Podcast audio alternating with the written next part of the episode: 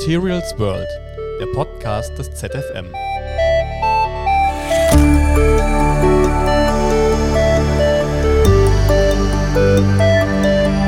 Ich bin Bernd Smarsley und mich faszinieren poröse Materialien und wie man mit diesem Nichts chemische Reaktionen steuern kann. Ich bin Julia Schulze. Ich forsche an dem Zusammenspiel zwischen Porosität und Katalyse.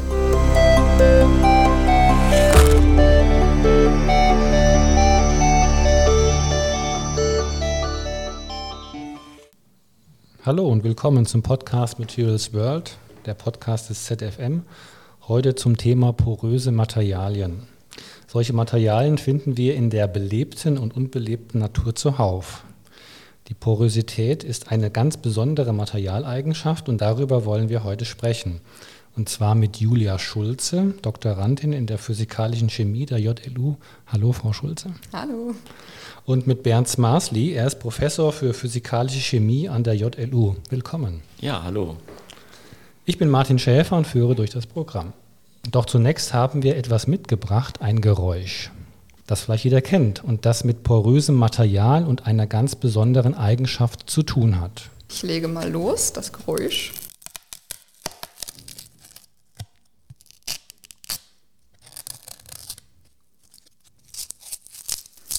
Das bröselt richtig.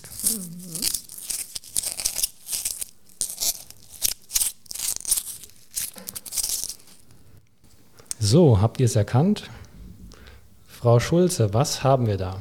Wir haben hier eine Styroporplatte, tatsächlich als Verpackung ein bisschen außer Mode gekommen in letzter Zeit, aber man findet sie durchaus noch. Herr Smarsli, welche besondere Eigenschaften bringt Styropor mit sich? Es dient als diese Platte als Wärmedämmmaterial und ist in dieser Form auch äh, immer noch das wichtigste verbaute Material bei Isolierungen. Natürlich ist der Nachhaltigkeitsgedanke dort in der Diskussion aktuell.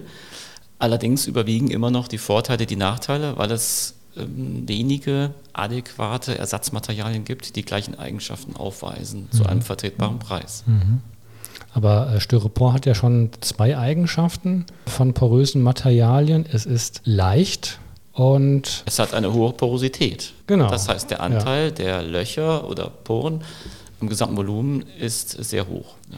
Was für andere porösen Materialien fallen Ihnen so noch ein aus der belebten oder unbelebten Natur?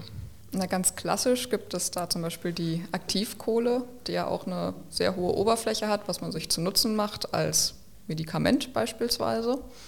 Mir fällt immer gerne die Lunge ein als mhm. Paradebeispiel für ein ja, System von Poren in höheren Lebewesen, in allen höheren Lebewesen.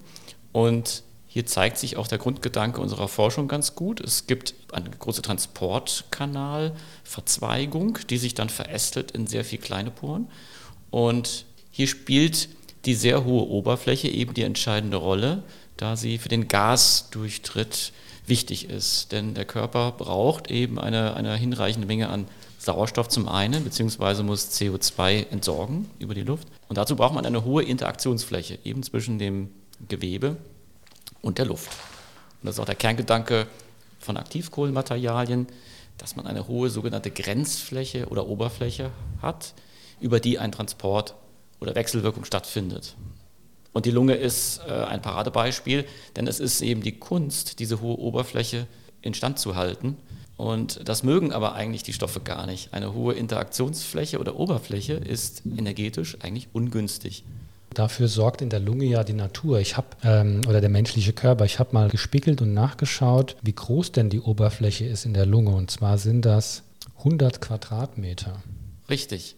Und was sehr interessant ist, jetzt wo wir schon dabei sind, die Natur stabilisiert diese Oberfläche über spezielle Tenside. Ähm, das kennen wir von den ähm, Seifenblasen. Dort, die Seifenblase ist auch nur stabil, weil sie durch grenzflächenaktive Substanzen stabilisiert wird. Und in der Lunge sind das ganz spezielle Tenside, die auch erst in einem gewissen Alter entstehen. Frühgeborene haben diese Tenside noch nicht, können sie nicht synthetisieren und müssen deswegen bei, bei, bei Frühchen medikamentös zugeführt werden. Und daran sieht man schon, das ist eben die Kunst, auch bei uns in der Wissenschaft, eine hohe Oberfläche zu stabilisieren, die an sich nicht energetisch stabil ist. Das ist eines der Grundprobleme. Noch ein Beispiel auch von der Lunge und zwar sind das 300 Millionen Lungenbläschen. Das ist ja erstaunlich und extrem viel. Ja, aber da erkennt man auch schon das nächste Prinzip. Also wir brauchen eine hohe Oberfläche, aber gleichzeitig auch ein hohes Volumen. Das hohe Volumen erhält man eben durch eine große Zahl an Poren mhm. und die hohe Oberfläche dadurch, dass die einzelnen Poren klein sind. Mhm. Und durch die Verästelung erzielt man beides. Eine insgesamt hohe Porosität, also hohes Porenvolumen und eine hohe Oberfläche. Mhm. Dann stellen Sie sich eine Seifenblase vor, die hat eine relativ, ein relativ hohes Volumen, wenn man das als jetzt mal Poren nimmt, aber eine kleine Oberfläche. Mhm. Das heißt, das, das, ist, das funktioniert nicht. Mhm. Wir brauchen beides. Mhm. Deswegen diese Verästelung mhm. und die kleinen Poren. Mhm. Schauen wir nochmal nach anderen möglichen äh, porösen Materialien. Fallen so Schüttgüter wie Sand oder Kies auch darunter? Äh, die haben natürlich zwischen den einzelnen Partikeln Zwischenräume mhm. und damit Poren, aber die Sandkörner selbst sind ja nicht porös. Das heißt, das Sandkorn selbst okay. ist ein ganz, ganz festes Material, wo mhm. keine Pore drin ist. Deswegen kommt es natürlich darauf an, wie der Zwischenraum zwischen mhm. den einzelnen Partikeln aussieht. Mhm. Und der Unterschied zu dem, was wir machen, ist, dass diese Porosität beim Sand eben, die ist nicht stabil.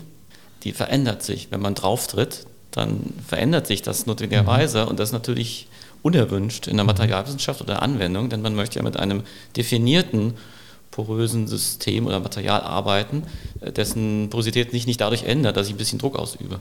Das ist aber genau das Problem, dass man eine sozusagen gerüstartige Porosität schafft, mhm. wie die Lunge das auch macht. Mhm. Kommen wir mal zu Ihnen als physikalischer Chemiker. Was für überragende Eigenschaften haben denn poröse Materialien, dass die Materialklassen genau für Sie beide jetzt interessant ist?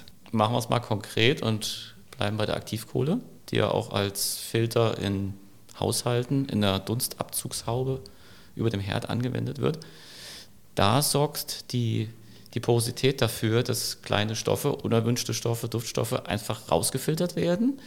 Denn die Poren in diesen Aktivkohlen sind wirklich sehr, sehr klein, Milliardstel Meter klein, also ein Nanometer.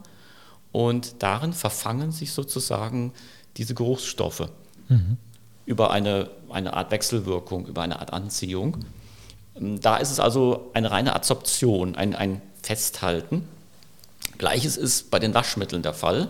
Waschmittel enthalten in der Regel sogenannte Zeolite, das sind auch mhm. gerüstartige Porensysteme und da verfangen sich sozusagen beim Waschvorgang unerwünschte Ionen wie Calcium, äh, Magnesiumionen, die die Wasserhärte bedingen und unerwünscht sind.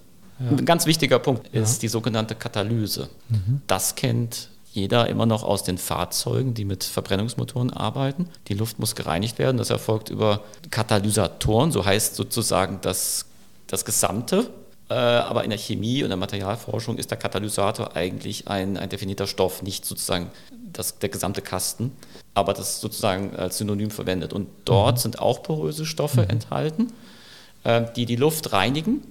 Diese Katalysatoren katalysieren sozusagen die Zerstörung der Schadstoffe. Und damit das gut funktioniert, ist eben auch eine hohe Oberfläche erforderlich. Je höher die Kontaktfläche, kann man sich mhm. vorstellen, desto schneller und auch effektiver werden die Schadstoffe eben dort chemisch mhm. umgesetzt und dann zu harmlosen Substanzen umgewandelt. Mhm. Das ist ein, sozusagen ein, eine chemische Reaktion, ist ein anderes Charakteristikum von chemischen Substanzen. Mhm. Das ist nicht nur eine Adsorption oder Festhalten. Mhm. Gibt es da auch zwei Klassen von porösen Materialien? Also ich denke jetzt an das Styropor.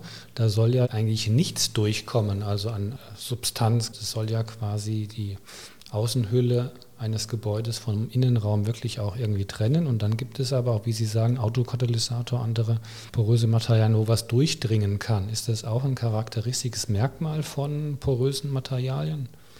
Ja, das sind zwei, muss man sagen, fundamental unterschiedliche Anwendungen. Mhm. Und diese Wärmedämmung wird ja nicht nur in der Styroporplatte verwendet, sondern ja auch an anderen Stellen. Ähm, sogenannte Aerogele mhm. werden verwendet als Isoliermaterialien zum Beispiel in äh, Polarregionen, um Kabel zu schützen. Mhm. Das Styropor hat auch Nachteile. Es ist halt, das ist immer relativ äh, fragil, also und anorganische poröse Stoffe sind halt, ja, soll man mhm. sagen, ähm, chemisch inerter. Mhm. Das ist eine mögliche Klassifizierung. Ja. Geschlossene Poren, dämmen, isolieren und ja, auf der anderen Seite der Transport. Frau Schulze, Sie untersuchen ja poröse Materialien oder setzen die ein. Wie misst man denn die Porosität eines Materials? Da muss ich ja irgendwie reingucken in eine Substanz und das muss ja irgendwie möglich sein. Genau, das Reingucken wird natürlich schwierig, je kleiner die Pore wird. Da kann man irgendwann mit dem Auge nicht mehr gut gucken. Ähm, es gibt zwei verschiedene Methoden, die angewendet werden. Für größere Poren gibt es die sogenannte Quecksilberporosimetrie. Der Name verrät schon, da wird Quecksilber benutzt, das ja, ähm, falls man schon mal so ein altes Quecksilberthermometer kaputtgeschmissen hat, liegt das ja immer in so kleinen Kügelchen vor, die mit gar nichts anderem in Kontakt treten wollen. Mhm. Und diesen Effekt macht man sich zunutze, indem man das Quecksilber in die Poren hineinpresst und misst, wie viel Kraft, wie viel Druck braucht man, damit das Quecksilber in diese Poren überhaupt reingeht. Und daraus kann man dann Rückschlüsse ziehen, wie groß die Pore ist. Wenn man dann noch zu noch kleineren Poren geht, also im, im unteren Nanometerbereich, dann muss man irgendwann auf die Physisorption zurückgreifen. Im Grunde genommen ähm, ist die Herangehensweise ähnlich, nur dass man jetzt nicht mehr Quecksilber hineinpresst, sondern Gas und beobachtet, wie äh, sich die Pore oder das Material mit Gas füllt, wenn man verschiedenen Druck anlegt. Frau Schulze, Ihr Promotionsthema, wenn ich das richtig gesehen habe, ist ja die heterogene Organokatalyse mit funktionalisierten Silikamaterialien. Ja. Können Sie das für uns übersetzen, für uns Laien im Bereich poröse Materialien? Ähm, ja, wir, wir, nehmen das mal so ein bisschen auseinander. Das sind ja viele Wörter, genau. die, da, die da drin sind. Im Grunde genommen, wenn wir zurück zum Beispiel mit der Lunge gehen, machen wir uns genau diesen gleichen Effekt zunutze. Wir haben quasi Poren, die ein bisschen größer sind, die erstmal Material verteilen können in einem System. Und dann haben wir sehr kleine Poren, sehr viele Poren, die eine sehr, sehr große Oberfläche dann bedingen. Und äh, wie in der Lunge dann der Gasaustausch über diese große Oberfläche stattfindet, nutzen wir diese große Oberfläche, um Katalysatoren anzubringen. Die sind auf dieser Oberfläche aufgebracht, ganz fest, können nicht weg. Und dann lassen wir eine Reaktionslösung durch das Material, also durch die Poren hindurchfließen. Und dadurch, dass wir in dieser großen Oberfläche sehr viel Katalysator haben, kommt ein Molekül auf seinem Weg durch dieses Material an sehr, sehr viel Katalysator zwangsläufig vorbei, weil die Oberfläche überall ist. Und das heißt, dass wir Reaktionen sehr schnell durchführen können und auch in einem Fluss. Das heißt, man muss nicht stoppen, um eine Reaktion anzufangen und sie zu beenden und dann wieder eine neue Reaktion anzufangen, mhm. sondern man kann kontinuierlich durch das Material Moleküle reingeben in Lösungen, die dann innerhalb des Reaktors mit dem Katalysator und den Poren reagieren. Und dann kommen sie im Idealfall als Produkte wieder raus. Mhm. Und ja, konkret beschäftige ich mich jetzt zum einen mit der Anbindung von dem Katalysator, und natürlich auch mit dem, mit dem Design von den Poren, wie die überhaupt aussehen müssen, um äh, den Transport gut zu gewährleisten. Und auch ähm, ist natürlich die Frage, wie das im Inneren aussieht, wo genau der Katalysator sitzt und ob das so gut ist oder ob man das noch optimieren kann. Beschäftigen Sie sich dann auch mit so einer gewissen Hierarchie der Porensysteme? Also Sie haben große Poren, kleine Poren, die müssen in, einem, in einer gewissen geometrischen Ordnung zueinander stehen oder an was für Stellgrößen drehen Sie in Ihrem System? Genau, es gibt einmal die, die Makroporen, das sind die etwas größeren Poren im Mikrobeta-Bereich. Die sorgen dafür, dass die Lösung verteilt wird, die Flüssigkeit im Material. Und dann gibt es die kleineren Poren, die Mesoporen im Nanometergrößenbereich.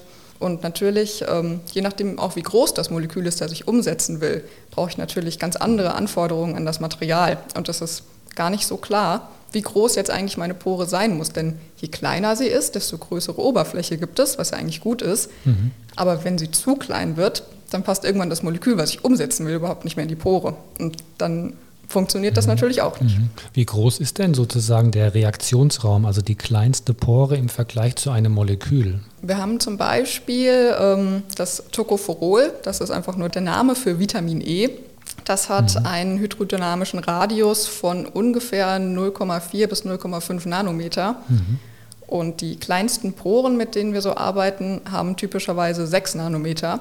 Das ist aber eigentlich schon zu klein für das Tocopherol. Mhm. Aber es hört sich erstmal so an. Es hört sich erstmal an, viel als Platz. sei da viel Platz, ja, aber okay.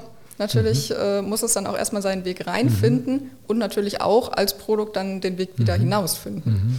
Das heißt, dieses Vitamin E wird dann in der Pore am Katalysator umgesetzt in ein anderes Molekül. Genau, in diesem Fall in mhm. eine haltbarere Variante. Und durch wie viele Poren strömt denn dann das Vitamin E durch? Das wird ja nicht nur eine einzige sein, sondern ganz viele. Das ist eine sehr gute Frage. Ja. Das wissen wir tatsächlich gar nicht so mhm. genau. Da kommt man natürlich auch mit den, mal, mit den, mit den klassischen Methoden an seine mhm. Grenzen und muss sich dann vertrauensvoll mhm. an, an, die ähm, Computerchemie wenden mhm. oder an das Teilgebiet der Chemie, das sich mit theoretischen Berechnungen befasst.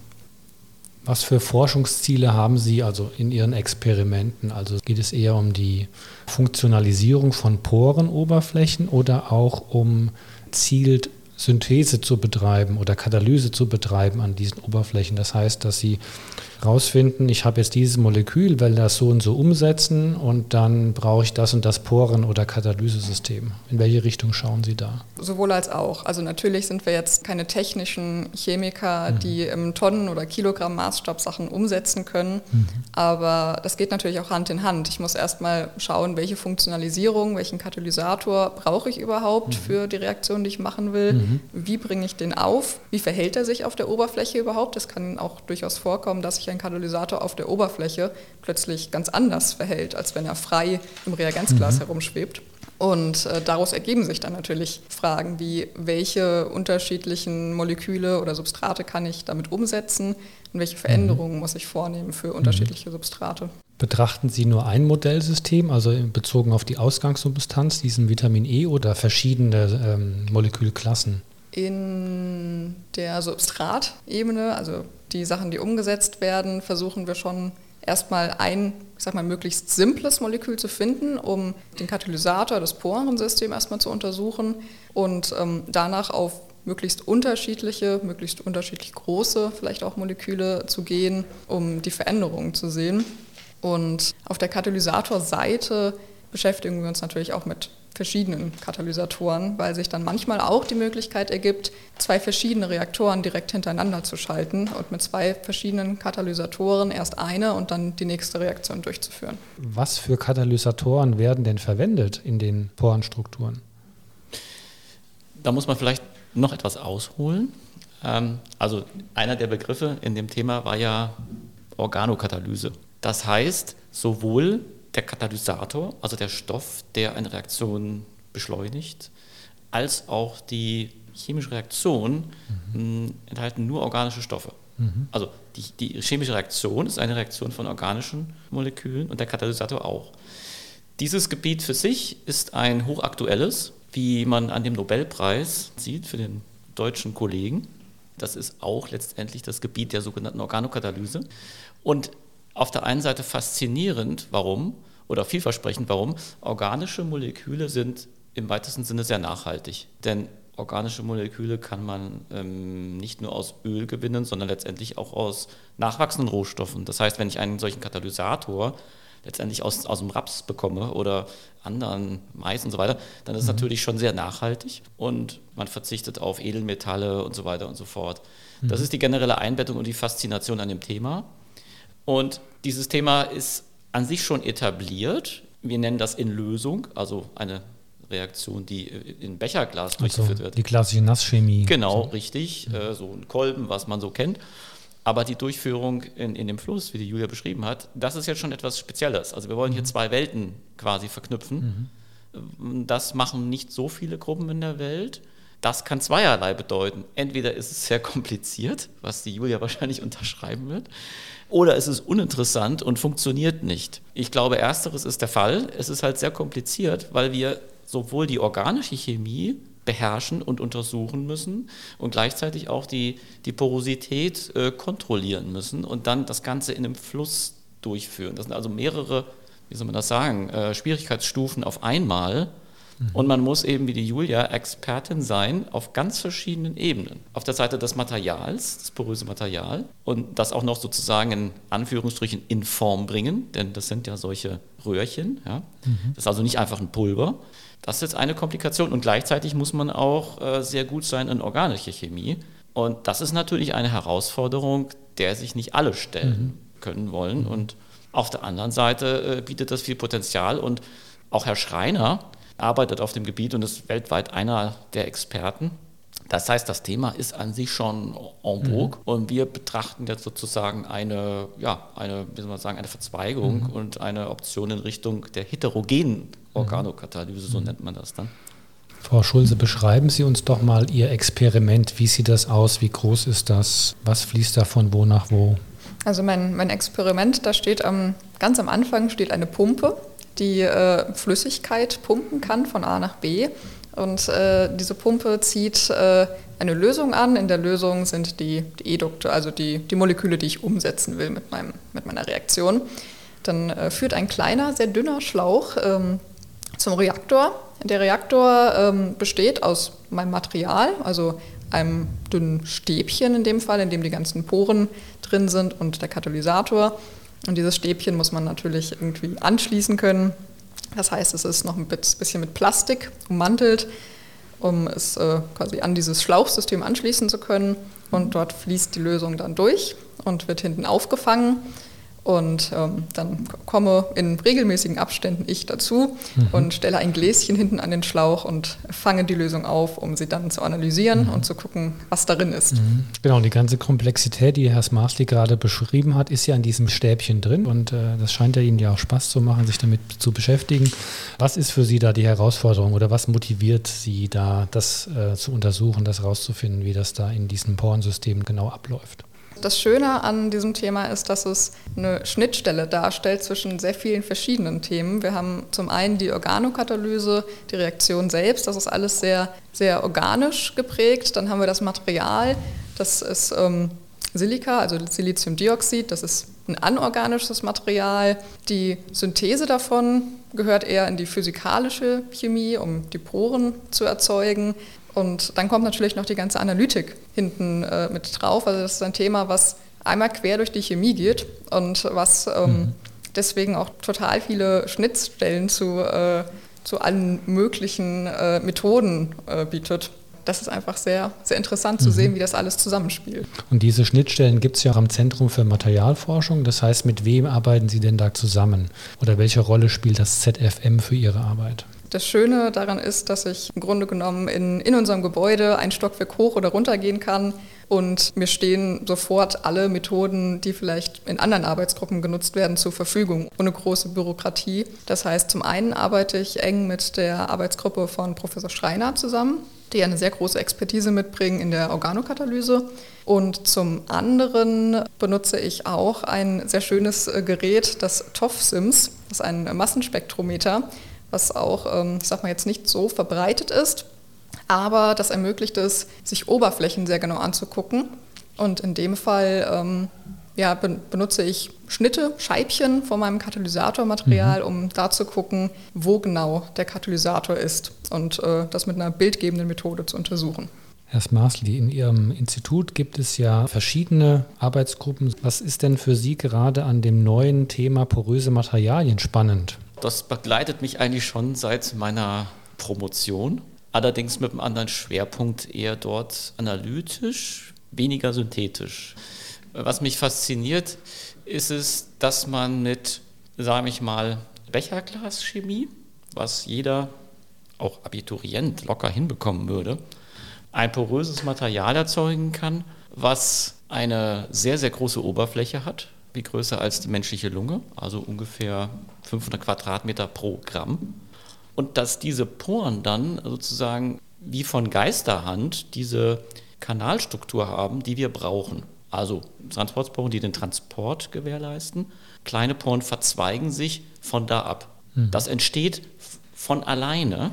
Und das finde ich bemerkenswert. Natürlich gibt es dafür eine physikochemische Erklärung, natürlich, also auch eine nüchterne. Nur, wenn man sich den Startpunkt anschaut, das ist also einfach so ein Glas mit Flüssigkeit, was dann aushärtet und eine Transformation durchmacht, wie mhm. beim Schmetterling, bei der mhm. Larve zum wunderschönen Schmetterling. So ähnlich ist das auch. Das mhm. wird fest, mhm. härtet aus mhm. und die Poren setzt man dann frei durch Wegbrennen. Da ist dann so ein Stoff drin, der die wie so ein äh, Strukturgeber nennen wir das. So, aber dass das dann so rauskommt, reproduzierbar und kontrollierbar, das finde ich schon außerordentlich bemerkenswert mhm. und fasziniert mich. Und dass ich dann diese Poren, die nur 10 Nanometer groß sind, manipulieren kann und auch voraussagen kann, wie sich das entwickelt. Obwohl ich diese Poren niemals anfassen kann. Mhm. Ja, die sind so klein, die entziehen sich meiner Manipulationsmöglichkeit. Äh, das begeistert mich. Und dass man damit dann auch noch eine chemische Reaktion besser durchführen kann, finde ich schon außerordentlich. Äh, bemerkenswert, dass das überhaupt so funktioniert. Das ist nicht selbstverständlich, aber man sieht ja auch an anderen Beispielen wie im Auto, dass das letztendlich schon funktioniert. Aber mhm. unsere Materialien sind äh, synthetisch eben sehr anspruchsvoll und mh, hm, also ich finde es schon irgendwie auch äh, angenehm, dass man eine Reaktion manchmal so anstellt und wie Julia es beschrieben mhm. hat, dann geht man einen Kaffee trinken mhm. Oder nach Hause, also die Synthesen der porösen Materialien dauern sogar länger und am nächsten Tag ist es fertig. Mhm. Das hat dann mit dem Prinzip der Selbstorganisation zu tun. Also wir, wir, wir zertrümmern nicht etwas, um Löcher reinzuschlagen, sondern wir erzeugen die Poren sozusagen von der molekularen Ebene durch, durch Selbstorganisation. Mhm von selbst, wie von Geistern. Das finde ich schon außerordentlich bemerkenswert, dass das funktioniert. Mhm. Also das treibt mich dann immer wieder an und dass wir in der Lage sind, das zu manipulieren mit unseren groben Händen, also jedenfalls meiner. Das finde ich schon, also das hat schon irgendwas, was einen okay. begeistern kann. Ja, zum Ausklang des Podcasts formulieren wir häufig Wünsche, was wir gerne erfinden wollten. Jetzt haben Sie einen Wunsch frei. Was würden Sie gern als Materialwissenschaftlerin, als Materialwissenschaftler erfinden? Was fehlt auf dieser Welt? Ich wäre gerne mal total klein, um in meine Poren reinzupassen, um mir das mal anzugucken. Denn es ist sehr schwierig, das zu greifen. Und äh, mhm. wenn ich mir das mal selbst angucken könnte, wäre das, das wäre cool. Wenn ich einen Wunsch frei hätte, der nicht nur mich selber betrifft, dann wäre es toll, wenn man einen Stoff, einen Katalysator, ein Material entwickeln könnte, das die wichtigsten chemischen Prozesse, die wir brauchen zum Leben, völlig abgas- und verschmutzungs- und müllfrei erzeugt. Okay, prima. Und das war auch schon unser Podcast Materials World. Der Podcast ist ZFM. Ich bedanke mich bei unseren Gästen. Julia Schulze, Doktorandin im Physikalisch-Chemischen Institut. Viel Erfolg noch bei Ihrer Promotion. Danke. Und Professor Bernd Marsli, ebenfalls Physikalische Chemie. Viel Erfolg für Ihre Forschung. Dankeschön. Unseren Podcast findet ihr auf der Homepage des ZFM unter www.uni-gießen.de slash zfm oder auf verschiedenen Podcast-Plattformen im Internet, etwa Spotify und auch auf dem YouTube-Kanal der Universität Gießen. Natürlich sind wir interessiert an euren Kommentaren, Feedback und Rückmeldungen. Am einfachsten an die E-Mail-Adresse info at lama.uni-gießen.de. So danke ich fürs Zuhören und Dranbleiben. An den Mikrofonen verabschieden sich Martin Schäfer, Julia Schulze, Bernd Marsli und an der Technik, also unserem Mischpult und Aufnahmegerät, Martin Güngerich.